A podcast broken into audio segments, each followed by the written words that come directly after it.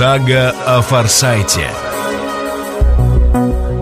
Авторская программа Сергея Переслегина, социолога, историка, главнокомандующего клуба «Имперский генеральный штаб». Сага о Форсайте. Сергей Борисович, сегодня мы завершаем разговор о финансовых системах, и поэтому хотелось бы определиться с нынешними реалиями. Получается, что сейчас у нас некая межсистемная ситуация. Нет, у нас как раз конец предыдущей системы, межсистем начнется через годик где-то. И где-то будет около шести лет, опять же, исходя из того, что будут более-менее выполняться предыдущие циклы. Хотя по некоторым э, причинам сейчас может все это и ускориться. Но вот в принципе я бы считал, что пока, похоже, финансовые циклы будут прежними. То есть шестилетними. Так вот, что здесь интересно для России. Россия трижды могла очень серьезно изменить ситуацию во внешнем мире. Дело в том, что чтение Библии бывает вещью полезной. В частности, я имею в виду известную историю про зарытый в землю талант. И Советский Союз, и нынешняя Россия регулярно гордятся тем, что у нас очень высокий золотой запас. Хотя это как раз то, чем гордиться совершенно не стоит. Это ровно тот самый зарытый в землю талант. В 1946 году Советский Союз вполне мог э, предложить европейским странам, ребят, зачем вам нужен план Маршалла, вы привязаны к чужой экономике. Давайте мы вам дадим прекрасный кредит на очень выгодных условиях. Э, соответственно, вы сможете за товары платить, которые вы получите. Да, конечно, деньги отдавать придется, но у вас будет возможность маневрирования между нами и Штатами. А согласитесь, что это всегда гораздо более полезно. Мы могли бы это сделать в 46-м. План Маршалла на этом зачеркивается красными чернилами, ставя Америку в очень сложное положение, а европейцам давая определенные шансы игры между нами и США. А у нас были такие возможности? Конечно, золотой запас и тогда был колоссальный.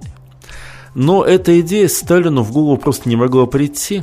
А как большинство классических марксистов, он предпочитал играть в экономику, а не в финансы. То есть для него важнее было ну, воссоздание материальной базы страны, нежели финансовая игра с Западом, которую он предпочел бы не вести, да и не вел. Второй раз мы могли сделать это же самое между 67 и 73, когда мировую систему страшно лихорадило, и Союз мог выставив мгновенно свои огромные золотые запасы, либо ее полностью дестабилизировать, либо, напротив, э, погасить эти колебания, но вежливо показавши всему остальному миру, что, ребят, с нами надо считаться. Мы можем сейчас, вы понимаете, что мы могли вам сломать все. И вот тогда в Политбюро этот вопрос всерьез обсуждался. А, от него отказались по очень по двум причинам. Первый тот же самый марксизм, надо заниматься производством, а не финансами.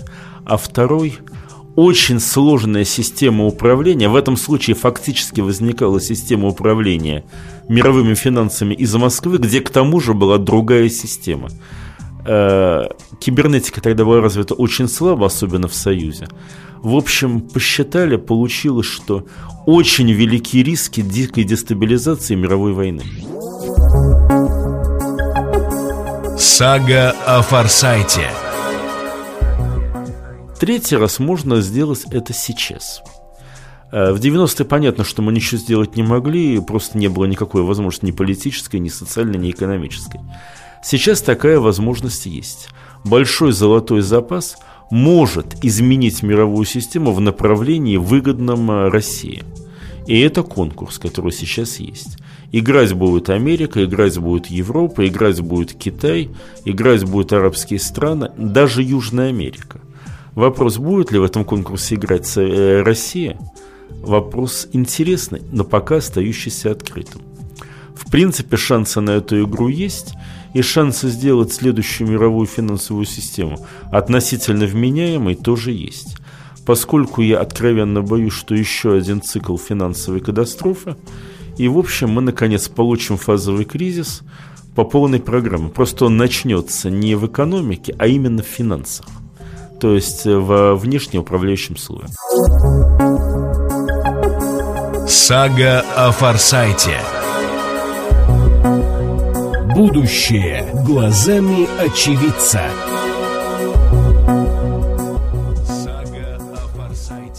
А как вообще выстраивалась финансовая политика страны под названием Советский Союз рядом с параллельно существующими уже мировыми финансовыми системами?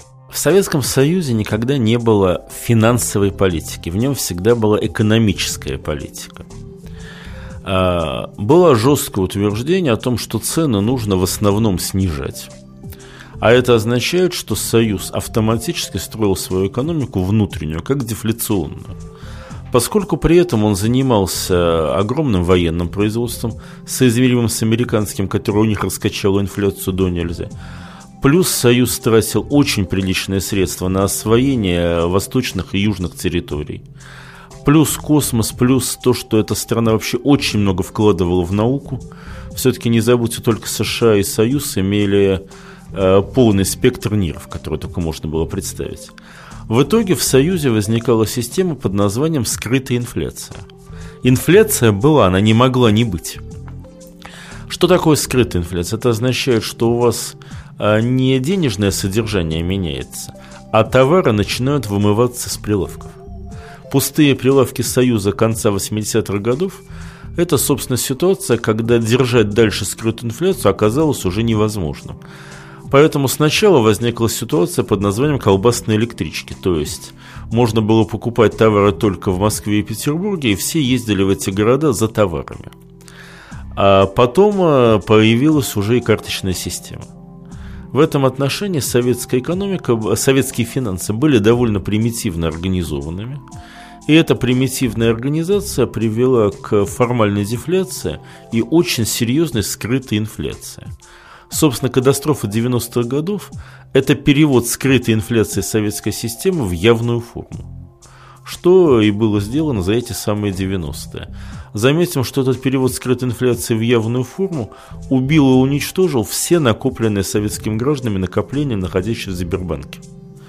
И в этом плане частично удалось снизить давление на товарный рынок – за счет откровенного и безжалостного ограбления всего населения от первого до последнего человека.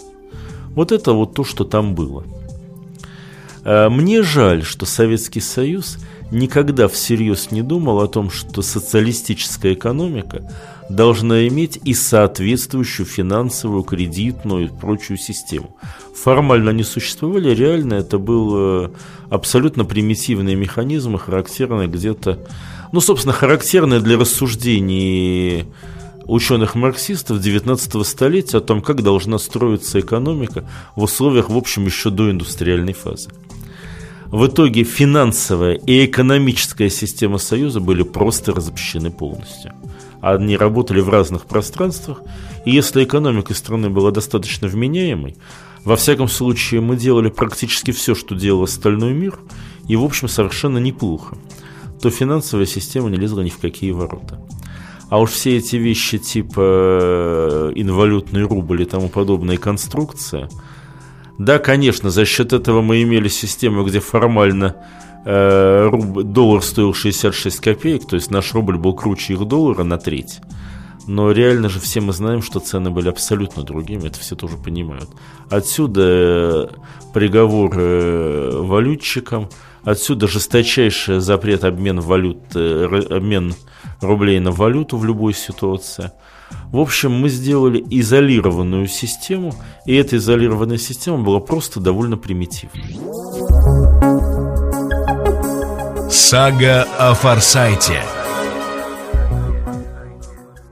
Вы обмолвились, что китайская валюта находилась в подчиненном положении вплоть до конца прошлого века. Почему? Ведь вроде бы в 90-х годах экономика Китая переживает рассвет, и все хорошо. А потому что Китай, э, избрав для себя рыночную модель экономики, оказался крайне зависим от внешних рынков.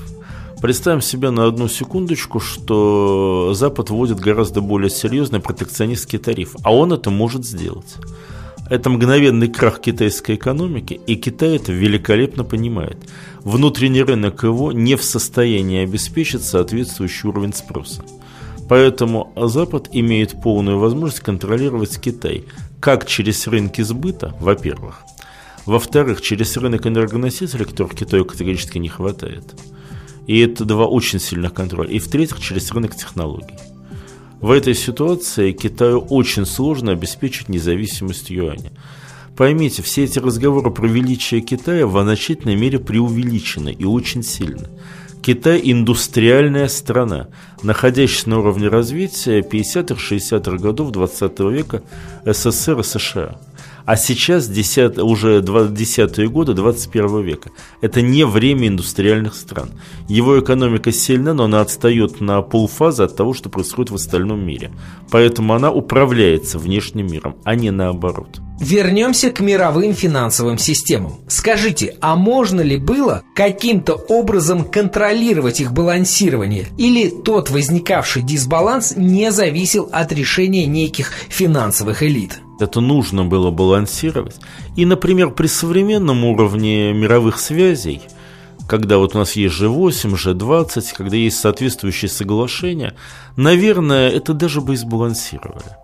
Но тогда получилось, что все это было на устных договоренностях, таких полуофициального плана. Государства всякий раз делали вид, а мы тут при чем? Это разговоры банков, мы в это дело не вмешиваемся. А банкиры при любой ситуации стремились к личным своим максимальным прибылям, а не к тому, чтобы удерживать систему в целом. В этом плане сделать это было можно, но этого никто не делал. Как, извините, конечно, но и без кризиса 2008 года по э, ипотечным проблемам можно было совершенно спокойно обойтись. Все эти вопросы возникли не в 2008, о них писали с 2000-го. На самом деле писали даже раньше. И, в общем, все эти проблемы можно было санировать гораздо более спокойно и без разрушения существующей системы. Но еще раз повторяю, в этом случае мировые финансовые воротилы действуют по принципу «своя рубашка ближе к телу», во-первых, и как бы нам ограбить еще некоторое число людей, во-вторых. При этом мысль о том, что этот грабеж может привести потом к своим собственным потерям, не, уч не учитывается. Это будет потом. Мы что-нибудь придумаем. Успеем убежать в золото или в иену или еще куда-нибудь. Вот так это делается. Спасибо, Сергей Борисович, за подробный рассказ о финансовых системах и до новой встречи. Сага о Форсайте. Авторская программа Сергея Переслегина. Сага о Форсайте.